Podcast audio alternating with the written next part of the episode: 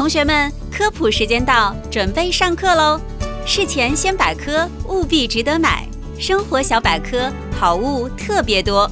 本节目由 FM 一零六点九南京人民广播电台新闻综合广播与网购决策中立平台“什么值得买”共同打造。补时间到，准备上课喽！什么是负离子？啊简单来说，就是带负电的离子啊。其实说了这句话呢，很多文科生依然听不懂啊。是吹风机里面那负离子释放出来之后啊，会跟空气当中的氧气、氮气还有水分子结合，被头发吸附，然后呢渗透至发芯嗯，从而产生两个作用，一个呢是补水。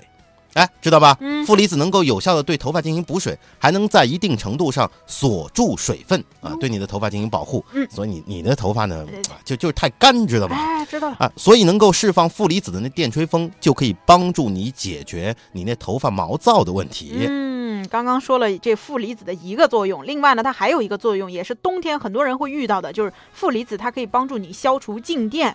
这吹头发的时候呢，很多人都知道，因为这个头发会和衣服还有毛巾产生摩擦，就会产生静电。这头发带电之后会相互排斥，看起来就乱乱的、蓬蓬的。有人说像被雷劈过的那种感觉。那这个负离子呢，就能够中和产生的静电，使你的头发呢柔顺自然。是啊，你看，嗯，你头发吹完了是吧？是啊，然后呢，刚掉脸，哎，刚碰到家里人，嗯，火花四溅。打一下，你才你才火花四溅，至于吗？这 静电的啊，冬天、秋天的时候经常碰到，但是呢，你用这个吹风机啊，嗯能够缓解一些啊哎。通俗易懂的解释了一下什么叫负离子。接下来呢，我们再教教大家怎么挑选一个好的电吹风嗯，有几个指标啊，大家可以参考一下。首先呢，要看是不是恒温的。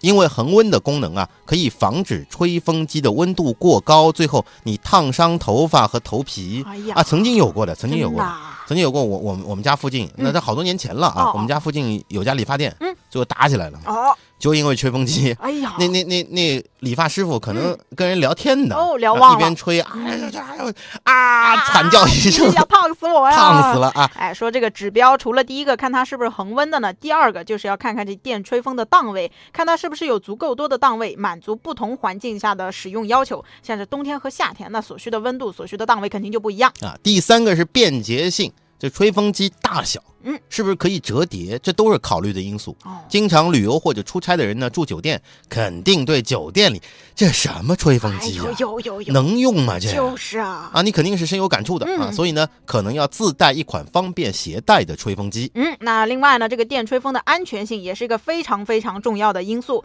吹风机呢算是一个大功率的电器，一般呢一千到两千瓦，而咱们家里面的电灯呢，一般连一百瓦都不到。你想啊，你用这个吹风机的时候，万一短路了怎么办？起火了怎么办？烧焦了怎么办？所以呢，要选择一个质量好、安全可靠的吹风机，不要买那种听都没听说过的三无产品。说我看见一吹风机、嗯啊，一百三啊，一百三，后来我觉得太贵了，啊啊啊！我买一个十三块的就行了，哎呦，十三块都能买到吹风机，省了一百多。嗯，半夜结果闻到家里冒烟，哎呦，吓死了，焦了。着了。嗯 这注意注意注意。上课时间到，同学们，今天的知识点都记